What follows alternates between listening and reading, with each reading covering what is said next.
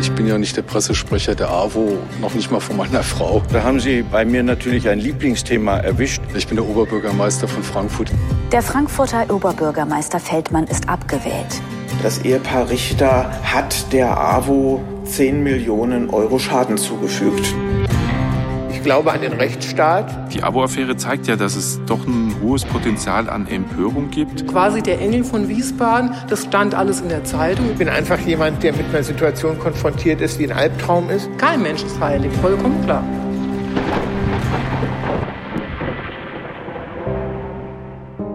Herr Burge, wir haben jetzt zweieinhalb Stunden eine Pressekonferenz erlebt, in der eine große Transparenzoffensive angekündigt wurde, aber es wurde doch ziemlich viel rumgeeiert. Es gibt natürlich Punkte, wo man da äh, aus Gründen des Datenschutzes eine klare Antwort natürlich nicht genannt äh, werden kann, aber ich denke, an, äh, an vielen Stellen haben wir durchaus mehr gesagt, als Sie das mhm. bisher überhaupt so wussten. Insofern glaube ich schon, dass wir hier einen Schritt Richtung Transparenz mhm. geleistet haben heute. Ist das der Murat Burcu, der den gespiegelten Server der AWO Wiesbaden auf seinem Computer hatte? Genau der.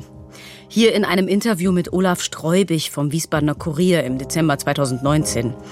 Das hat er anlässlich einer eilig berufenen Pressekonferenz gegeben, nachdem erst Jürgen Richter und dann seine Frau Hannelore und ihr gemeinsamer Sohn Gerion von ihren Geschäftsführerpositionen bei der AWO zurückgetreten sind.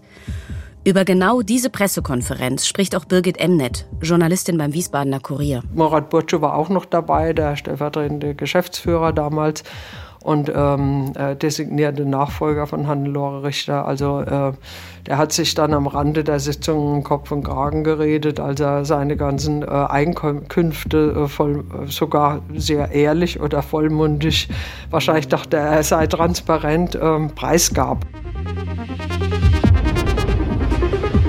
AWO-Affäre, wie ein Sozialverband zum Kriminalfall wurde. Eine Langzeitrecherche von Volker Siefert, erzählt in einem Podcast von Leon Hase und Leonhard Koppelmann. Folge 4. Wer schützt hier wen? Die stellvertretende Vorsitzende Elke Wanzner hat gesagt, über Geschäftsführergehälter darf nicht geredet werden. Sie haben jetzt Ihr Geschäftsführergehalt doch offenbart, mhm. eben mit 12.500 Euro. Wie gesagt, Datenschutz war das Thema. Ich werde natürlich auch mit äh, äh, Verweis auf Datenschutz über Geschäftsführergehälter andere Kollegen nicht reden. Aber ich selber für mich kann natürlich eine Aussage treffen, damit hier entsprechend äh, nicht Beträge kursieren, die jetzt mehr als üppig sind. Ich meine, man kann natürlich darüber diskutieren, ob die 12.500 Euro äh, Arbeitnehmer brutto äh, nicht trotzdem üblich sind oder nicht. Aber das mhm. hatte ich Ihnen auch äh, vorhin gesagt gehabt. Ich arbeite 50, 60 Stunden in der Woche, leiste hier sehr viel, habe sehr viel Verantwortung und führe auch den Kreisverband sehr erfolgreich. Diese Argumentation kennen wir ja schon. Ich arbeite sehr viel, also darf ich auch sehr viel verdienen. Hinzu kommt, die Geschäfte laufen. Das hat Murat Burcu anscheinend sogar selbst geprüft. Ich habe äh, den Kreisverband vor vielen Jahren selber geprüft. Ich komme aus dem Hause der KPMG, habe als Wirtschaftsprüfer sowohl den Kreisverband Frankfurt als auch Wiesbaden drei, vier Jahre als Prüfungsleiter geprüft. Insofern kennt man mich und äh, insofern traue ich mir zu, dass ich in meiner Position, äh, in meiner Funktion, in meinem Verantwortungsbereich hier eine Arbeit leiste, mhm. die dieses Gehalt durchaus rechtfertigen kann. Ein faires Gehalt. Das ist seine Meinung. Aber Herr Streubig vom Wiesbadener Kurier hat noch eine fiese Frage. Ist es denn üblich, daneben noch einen Beratervertrag zu haben, der nochmal mit 6.000 Euro im Monat dotiert wird? Im Nachhinein äh, habe ich an, äh, erkannt, dass es äh, nicht üblich ist, äh, sein sollte, dass man da jetzt äh, bei so einem großen Auf äh, Stundenvolumen für den eigentlichen Hauptarbeitgeber nebenbei nochmal diese Stunden zusätzlich geleistet hat. Hat mich natürlich an den Rande meiner Kapazitäten geführt gehabt und dann zusätzlich dann nochmal so Honorare zu vereinnahmen, war im Nachhinein doch doch äh, betrachtet nicht in Ordnung. Deshalb habe ich das dann. Würden Sie heute nicht nochmal machen? Würde ich nicht machen. Ich habe auch selber zum 31.12.2018 selber gekündigt. Äh, aber äh, wie gesagt, äh, als absoluter Betrag ist es durchaus schon sehr äh, kritisch. Würde er nicht machen.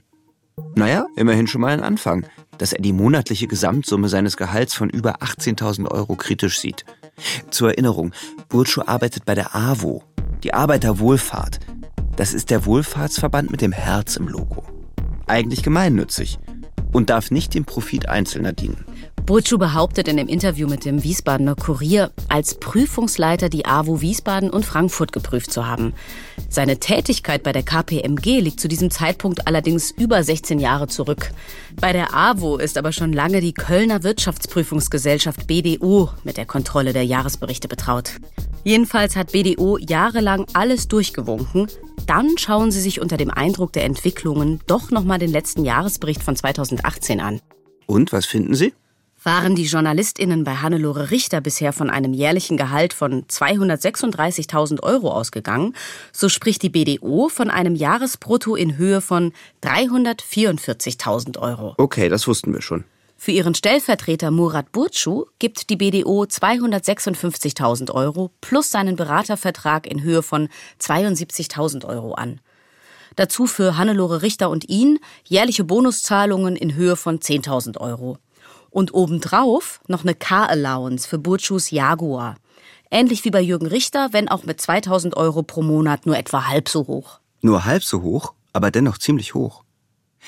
Im Fall von Burcu wird sehr deutlich, wie freigebig bei der AWO Wiesbaden mit Bonuszahlungen und Sonderprivilegien um sich geschmissen wurde.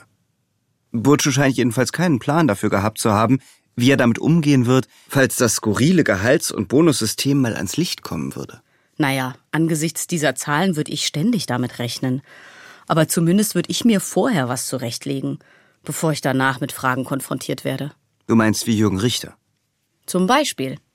Denn Jürgen Richter war 2019 in seiner Rücktrittserklärung von der AWO ziemlich überzeugt, dass Journalistinnen und Journalisten eine regelrechte Kampagne gegen ihn fahren würden. Hier. Seit nunmehr einem Jahr wird die Frankfurter Arbeiterwohlfahrt durch Presseberichterstattung mit Kampagnencharakter überzogen. Die darin erhobenen Vorwürfe, die wesentlich aus entwendeten und anonym durchgestochenen internen Dokumenten gespeist werden, nehme ich sehr ernst. Obwohl ich der Meinung bin, dass die eingeleiteten Aufklärungsmaßnahmen schlussendlich die Vorwürfe widerlegen werden. Zitat Ende. Wobei man sagen muss, dass hier nicht nur der öffentlich-rechtliche Rundfunk mit seiner Berichterstattung gemeint sein kann. Angestoßen hatte die Recherchen Daniel Gräber, damals Redakteur bei der Frankfurter Neuen Presse. Dann wurde Volker Siefert vom HR involviert. Außerdem Olaf Streubig vom Wiesbadener Kurier, den wir anfangs im Interview mit Burtschuh hörten, und Birgit Emnet, ebenfalls vom Wiesbadener Kurier. Und mit Birgit Emnet haben wir nochmal zu besagter Pressekonferenz und den Ereignissen rund um die Rücktritte von Hannelore, Jürgen und Gerion Richter gesprochen. Also der alte Vorstand hat sich dann sogar vom Altersteilzeitvertrag, den er noch selbst abgeschlossen hatte, äh, mit Hannelore Richter distanziert und hat er sogar gekündigt, was ähm, eigentlich fast eine außerordentliche Sache war, weil sie ja den Vertrag ja auch genehmigt hatten. Und ähm, da haben sie ein bisschen Reue gezeigt noch. Die Frau Wanzner als einzig äh, verbliebene Vorständin. Stasche war zurückgetreten, der Vorsitzende. Und der Jürgen Richter, der ja selbst in Frankfurt äh, im Fokus steht, hat seine, äh, seinen Vorsitz in stellvertretenden ruhen lassen. Ich lese hier noch mal ein bisschen weiter aus der Rücktrittserklärung von Jürgen Richter vor. Im Rahmen unserer Transparenzoffensive wurden zahlreiche Maßnahmen von uns eingeleitet oder werden vollumfänglich unterstützt. Die Wirtschaftsprüfer prüfen den Jahresabschluss 2018, der ein wohl uneingeschränktes Testat erhalten wird. Es gibt eine Sonderprüfung der Wirtschaftsprüfer zum Flüchtlingsbereich, deren umfangreicher Bericht in Kürze vorliegen wird. Es geht jetzt darum, weiteren Schaden von der Arbeiterwohlfahrt abzuwenden und den begonnenen Aufarbeitungsprozess nicht zu belasten. Nach 27 Jahren als Geschäftsführer und zuletzt Vorstandsvorsitzender scheide ich in einer derart schwierigen Situation nicht leichten Herzens aus meinem Amt. Den Ansatz kennen wir ja von Feldmann. Die Zeiten sind schwer, weil man selbst unter Verdacht steht, und dennoch opfert man sich auf für die gute Sache und nimmt böse Presse in Kauf. Heroisch. Dabei geht ein winzig kleines Detail aber verloren. Das steht jetzt ganz beiläufig in Jürgen Richters Rücktrittserklärung. Sonderprüfung der Wirtschaftsprüfer zum Flüchtlingsbereich. Tja, was da wohl geprüft wurde? Jetzt sind wir endlich beim letzten Skandal der Richters im Zusammenhang mit der AWO angelangt. Die AWO Protect. Hier geht es vor allem um zwei Flüchtlingsheime der AWO in Frankfurt und eine ziemlich dubiose Sicherheitsfirma, die von der AWO zur Bewachung dieser Unterkünfte ins Leben gerufen wurde.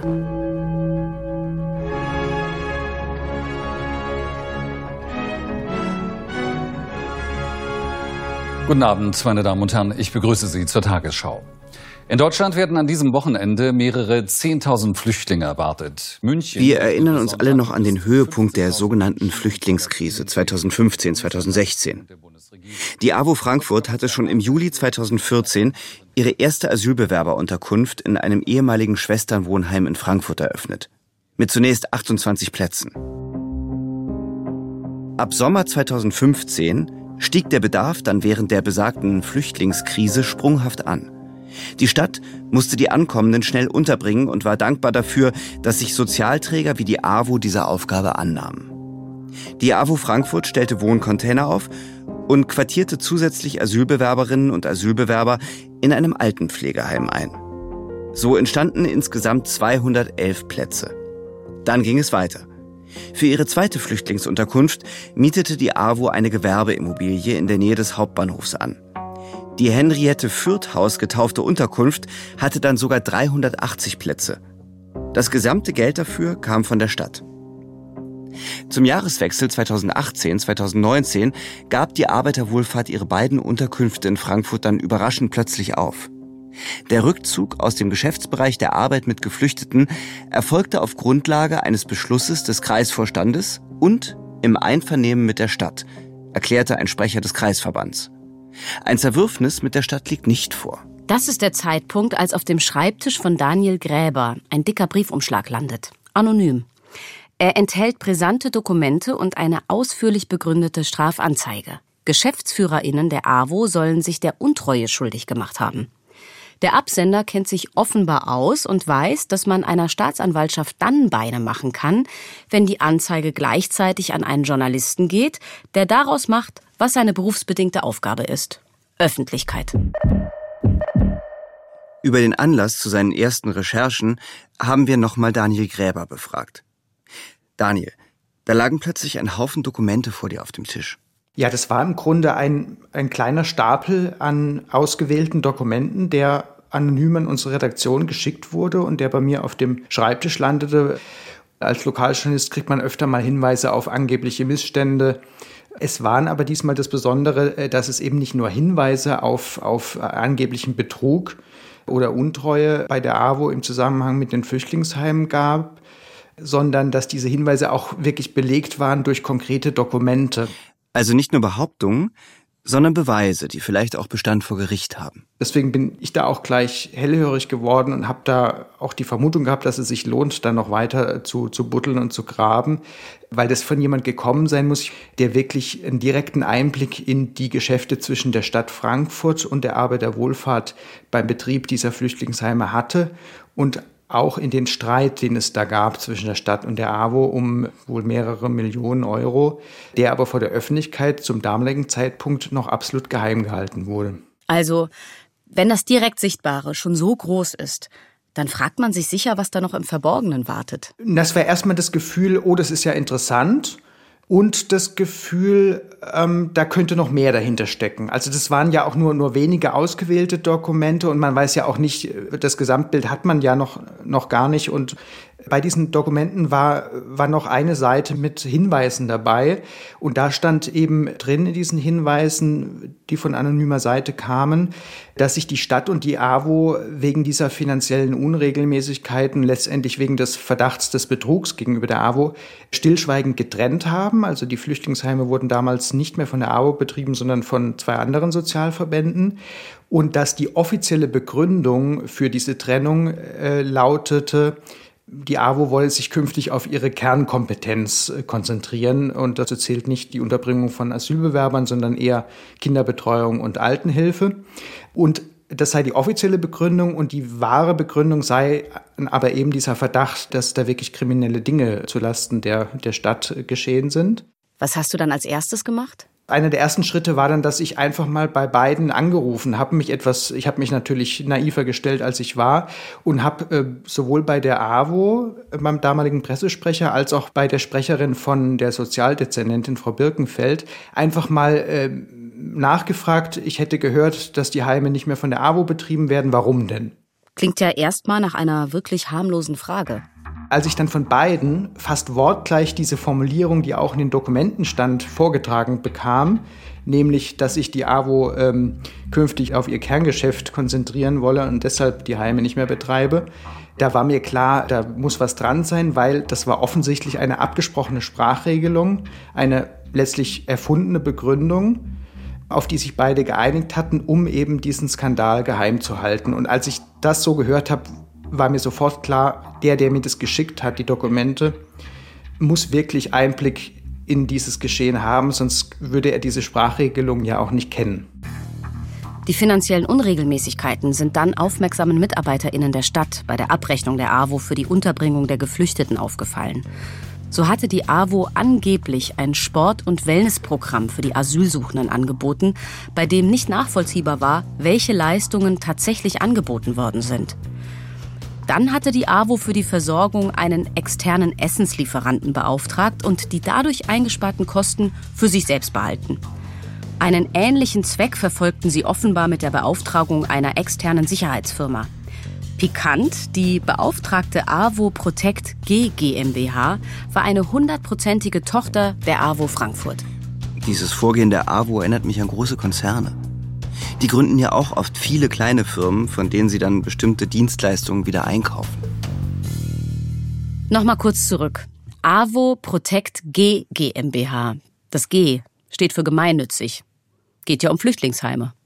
Wo man sich ja schon direkt fragen könnte, eine gemeinnützige Sicherheitsfirma? Harald Olschock vom Bundesverband der Sicherheitswirtschaft bemerkte dazu, die AWO Protect sei wohl der einzige Fall bundesweit, in dem Sicherheitsdienstleistungen auf Basis der Gemeinnützigkeit angeboten werden. Gemeinnützig bedeutet gegenüber anderen Firmen auf jeden Fall erstmal einen Wettbewerbsvorteil. Denn eine GGMBH muss keine Steuern auf ihre Dienste draufschlagen. Die AWO Protect wird 2017 gegründet. Geschäftszweck war die Bewachung der beiden Frankfurter Flüchtlingsheime in Trägerschaft der AWO Frankfurt. Bis Ende 2018 soll die Protect von der Stadt mehr als 7 Millionen Euro kassiert haben. Wie viel davon für nicht erbrachte Leistungen ist bis heute unklar. Die Staatsanwaltschaft Frankfurt ermittelt. 7,1 Millionen. Auch die AWO Frankfurt geht davon aus, dass sie viel Geld an die AWO Protect verloren hat. Die Rede ist von zwei Millionen. Noch kurz vor der Insolvenz des Sicherheitsdienstleisters wurden Hunderttausende Euro von der AWO zu ihrem Tochterunternehmen rübergeschoben. Und keiner kann nachvollziehen, in welche Tasche genau das Geld geflossen ist. Aber wer ist denn eigentlich dafür verantwortlich? Wenn ich raten müsste, würde ich mal sagen, hm, die Richters. Ausnahmsweise diesmal nur am Rand. Jürgen Richter hat die Firma zwar gegründet, soll aber die Geschäfte einem anderen AWO-Funktionär überlassen haben, der ihm beim Ausbrüten kreativer Geschäftsideen allerdings wohl kaum nachgestanden haben dürfte. Es geht um Klaus Roth, der hauptamtlich eigentlich für die Kitas der AWO zuständig war. Das ist doch der mit dem Mercedes AMG Dienstwagen aus der ersten Folge, oder? Genau. Der übernahm also die Geschäfte und dann ging es auch schon los. Es kamen ja unglaublich viele Geflüchtete nach Frankfurt und die Stadt brauchte jeden verfügbaren Platz. Aber zum Glück hatte die AWO da ja neue Kapazitäten geschaffen. Ja, lange lief das mit der AWO und der Stadt Frankfurt auch gut. Die AWO soll 2016 die mündliche Zusage von der Sozialdezernentin Daniela Birkenfeld von der CDU bekommen haben, alle Kosten für die Flüchtlingsbetreuung würde übernommen. Ein Blankoscheck. Erstmal. 2017 sollten dann feste Budgets zwischen Stadt und AWO verhandelt werden. Und bei der Berechnung von Budgets spielen die Ausgaben des Vorjahres eine entscheidende Rolle. Also war es für die AWO sicher kein Schaden, 2016 schön hohe Abrechnungen vorweisen zu können. Bei den Budgetverhandlungen mit der Stadt soll vor allem Hannelore Richter als eigens einbestellte Sonderbeauftragte für Flüchtlinge in Erscheinung getreten sein. Hannelore Richter hatte sich bereits im Juli 2016 mit der Sozialdezernentin Daniela Birkenfeld in einer vorläufigen Vereinbarung auf den Betrieb einer Unterkunft verständigt. Und damals schon war Hannelore Richter als Sonderbeauftragte für Flüchtlinge vom Frankfurter AWO-Kreisverband abgesandt worden. Dem Kreisverband, der von ihrem Mann Jürgen Richter geführt wurde. So bleibt alles immer schön in der Familie. Mhm. Als sich die Stadt Frankfurt zum Ende des Jahres 2018 von der AWO als Betreiberin ihrer Flüchtlingsheime trennte, vorgeblich im gegenseitigen Einvernehmen, unterzeichneten den Aufhebungsvertrag für die Stadt neben der Sozialdezernentin der Leiter der Stabstelle Flüchtlingsmanagement. Und für die AWO der Präsidiumsvorsitzende Ansgar Dittmar und Ottilia Altmann, Vorsitzende der AWO Sachsenhausen in Frankfurt. Bei der AWO dürften anschließend die Sektkorken geknallt haben. War doch eine kleine, aber wirksame Klausel unbeanstandet durchgegangen. Die Stadt erklärte sich in dem Aufhebungsvertrag bereit, auf jegliche Rückforderungsrechte gegenüber der AWO zu verzichten. Irgendwie schien Daniela Birkenfeld die fragwürdigen Leistungsabrechnungen dann aber doch noch ziemlich aufgestoßen zu sein. Denn nun verlangt die Dezernentin in einem offenen Schreiben von den ehrenamtlichen AWO-Mitgliedern in den Kreisverbänden bei der Delegiertenkonferenz am 18. Januar die alte Garde abzuwählen. Andernfalls würde sie die Kündigung aller Verträge zwischen Stadt und AWO prüfen.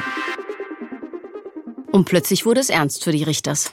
Naja, aber bis dahin musste ja schon echt eine ganze Menge passieren. Das stimmt. Warum die AWO bei der Stadt überhaupt so lange mit ihren fragwürdigen Leistungsabrechnungen durchgekommen ist, wollen wir nochmal Volker fragen. Volker, wer hat bei der Stadt nicht richtig aufgepasst? Naja, man darf nicht vergessen, wir reden über die Zeit 2015, 2016, als die Flüchtlingszahlen sprunghaft angestiegen sind.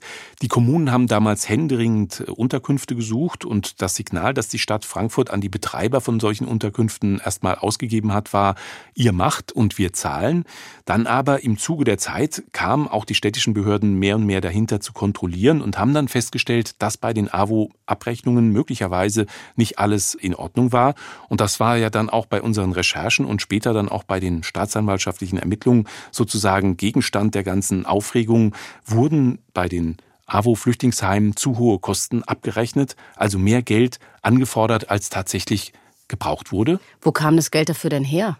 Das Geld kommt letztendlich aus dem äh, Stadtsäckel, also aus dem, was wir als Steuerzahler in Frankfurt äh, der Stadt zur Verfügung stellen, beziehungsweise von Landesmitteln, aber egal, es sind öffentliche Gelder und mit denen lässt sich dann eben weitlich irgendwie so haushalten, wie es offensichtlich in dieser Phase geschehen ist, dass man eben äh, alles in Rechnung stellt, von dem man ausgeht, dass die Stadt Frankfurt es auch bezahlt. Und warum ist das Ganze dann doch noch plötzlich aufgeflogen?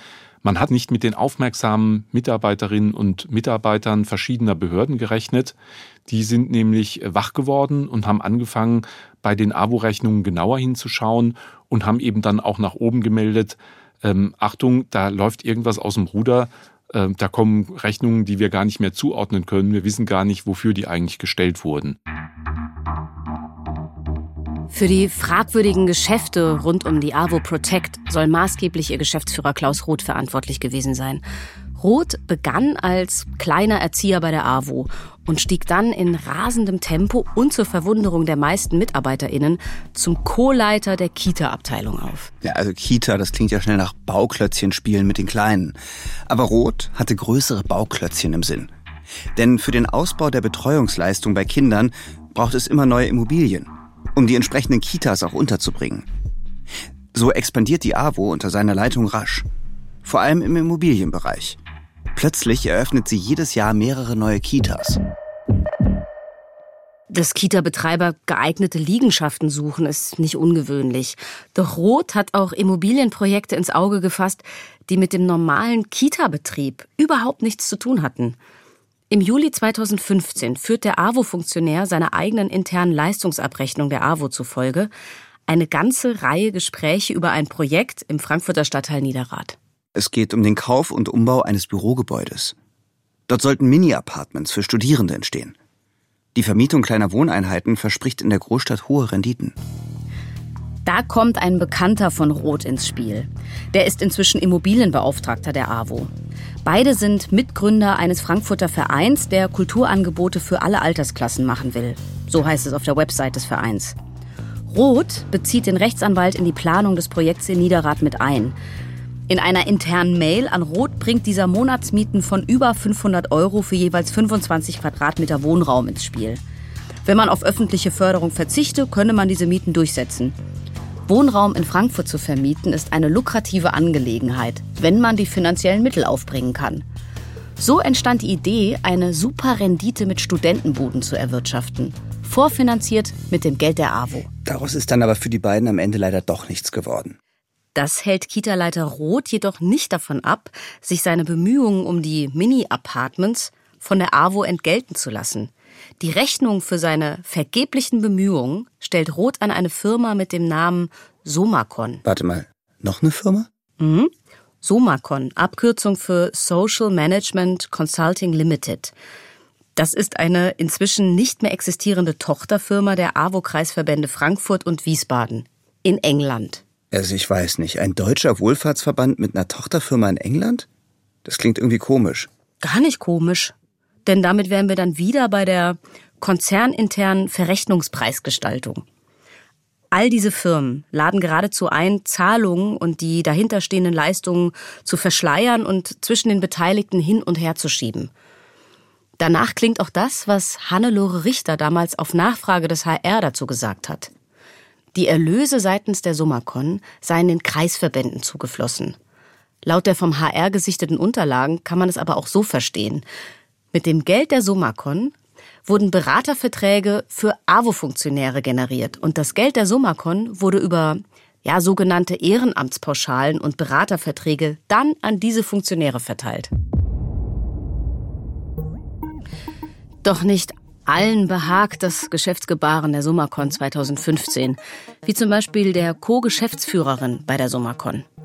Die Frau äußert in einem Schreiben im August 2015 wegen der Honorarrechnung von Klaus Roth und Jürgen Richter große Bedenken und rät dazu, eine externe Wirtschaftsprüfung einzuschalten. Hm, aber nur ein paar Wochen später beschuldigt man sie in einer Gesellschafterversammlung eines angeblich unangemessenen Verhaltens gegenüber ihrer Co-Geschäftsführerin. Ihre Co-Chefin ist, natürlich, Hannelore Richter. Die Frau wird daraufhin als Geschäftsführerin der Somacon abberufen und nur wenig später gibt sie auch ihre anderen Leitungsstellen bei der AWO ab. Dafür bekommt die ehemalige Somacon-Geschäftsführerin und ihr Mann, der natürlich auch bei der AWO beschäftigt war, aber eine ungewöhnlich hohe Abfindung. So richtig sauber entkommt keiner dem Systemrichter. Und wie ging das mit der AWO Protect zu Ende? Klaus Roth muss Ende 2019 einen Insolvenzantrag für das Unternehmen stellen. Der vom Amtsgericht Frankfurt eingesetzte Insolvenzverwalter fordert 2,5 Millionen Euro zurück. Wie viel davon auf Rot entfällt, verrät er nicht. In so einer Unterfirma der AWO Führungspositionen einzunehmen, scheint ja nicht ganz ohne gewesen zu sein. Ja, das stimmt. Ein gefährliches Geschäft. Es gibt auch noch einen Politiker, dessen Reputation darunter ganz schön gelitten hat. Aha. Der Frankfurter Landtagsabgeordnete der Grünen, Thailan Burcu. Hm, bei dem Namen klingelt doch was. Ja, richtig. Das ist der Bruder von Murat Burcu vom Anfang des Podcasts. Der stellvertretende Geschäftsführer der AWO Wiesbaden bei Hannelore Richter. Genau der. So, und Achtung, jetzt wird's richtig familiär. Murat hat zwei Geschwister. Seine Frau hat, wie schon so oft in diesem Podcast gehört, natürlich auch bei der AWO gearbeitet, aber das nur am Rande. Seine Schwester ist Notarin und hat ihre Kanzlei ausgerechnet in der AWO-Zentrale in Frankfurt. Und sein Bruder ist Thailan Burcu, Abgeordneter der Grünen im Wiesbadener Landtag. Thailan hat 41.000 Euro und einen SUV als Dienstwagen von der AWO Protect bekommen. Eigentlich sollte er ja auch der Geschäftsführer des Unternehmens ProSurf werden. Was heißt denn eigentlich? Naja, also nach eigenen Angaben hat er die Geschäftsführertätigkeit im Mai 2018 bei der ProSurf angefangen. Offiziell gegründet wurde die Firma aber erst im August desselben Jahres. Ja, vielleicht muss der schon was vorarbeiten. Hm, ja, das kann natürlich sein. Ins Handelsregister wurde die Gesellschaft im Juni 2019 eingetragen. Also mehr als ein Jahr, nachdem Burcu da als Geschäftsführer angefangen hat. Aber was hat er denn in dem Jahr gemacht? Der war inzwischen Landtagsabgeordneter der Grünen. Hier sollten wir noch mal bei Volker nachhaken. Volker, was weißt du sonst noch über die ProSurf und den grünen Politiker Thailand Burcu? Also wir sind jetzt zeitlich in der Zeit vor der letzten Landtagswahl in Hessen, also im Jahr 2018. Da hat äh, damals Thailand Burcu, der war für die Grünen im Frankfurter Stadtparlament, bei einer Firma angeheuert, die nannte sich AWO ProSurf und die sollte Pflegeeinrichtungen oder Kitas reinigen, also deswegen Surf für Service, also quasi Reinigungsdienste machen in AWO-Einrichtungen.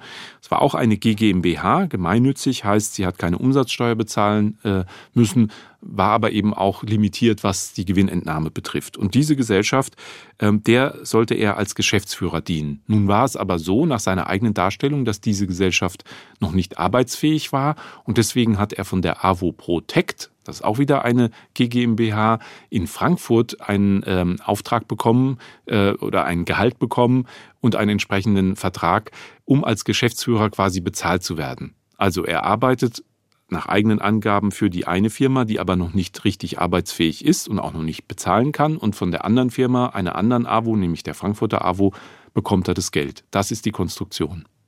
Also so richtig scheint mir so ein Beschäftigungsmodell aber nicht zu einem aktiven Politiker zu passen. Hatte das Konsequenzen für Thailand Burcu? Als das 2019 öffentlich wurde, dieses Arbeitsverhältnis, da hatte Thailand Burcu schon Probleme, und zwar mit dem damaligen Präsidenten des Hessischen Landtags, Boris Rhein, der jetzt Ministerpräsident ist. Der hat nämlich eine leichte Fahrlässigkeit bei seinem Verhalten gerügt. Abgeordnete müssen immer genau offenlegen, wo sie vor ihrem Landtagsmandat gearbeitet haben. Das hatte er versäumt, deswegen dann diese Rüge. Es gab aber noch eine zweite Baustelle, die ihn lange beschäftigt hat. Und zwar hat der Insolvenzverwalter der AWO Protect, die ja inzwischen pleite war, die 41.000 Euro Gehalt zurückgefordert, weil er gesagt hat, er hat für diese Firma Protect ja nicht gearbeitet, also will ich das Geld zurückhaben, hat ihn dann vors Arbeitsgericht gezerrt. Da hat Thailand Burcu aber jetzt vor kurzem gewonnen. Er darf das Geld behalten. Thailand Burcu hat seinen Fall gewonnen. Doch zumindest ist es hier überhaupt zur Anklage gekommen. Aber Volker, das kann doch nicht alles gewesen sein, was aus diesem Fall geworden ist. Wo wir gar nichts hören, das ist für mich eine sehr verwunderliche Baustelle, wo die Justiz äh, sich entweder nicht in die Karten gucken lässt oder vielleicht den Elan woanders drauflegt. Das ist die AWO Protect. Das ist eben jede Gesellschaft, die der AWO Frankfurt gehörte, die Millionen äh, Verluste generiert hat, die in die Insolvenz gegangen ist und wo man eigentlich davon ausgeht, dass es der größte Verschiebebahnhof war für Gelder, mit denen man eben Kasse machen konnte. Und da erfahren wir von der Staatsanwaltschaft gar nichts, ob da Anklage erhoben wird jemals. Ähm, das steht in den Sternen. Man kann also nur hoffen, dass die Verantwortlichen für die Millionenverluste der AWO Protect noch zur Rechenschaft gezogen werden. Nur ein Name ist in dieser Folge noch nicht wirklich gefallen. Du meinst Feldmann? Genau der. Schau dir mal dieses offizielle Hochzeitsfoto von Peter und Subeide Feldmann an. Erkennst du den Mann da hinten in der Mitte? Das? Das ist doch. Exakt.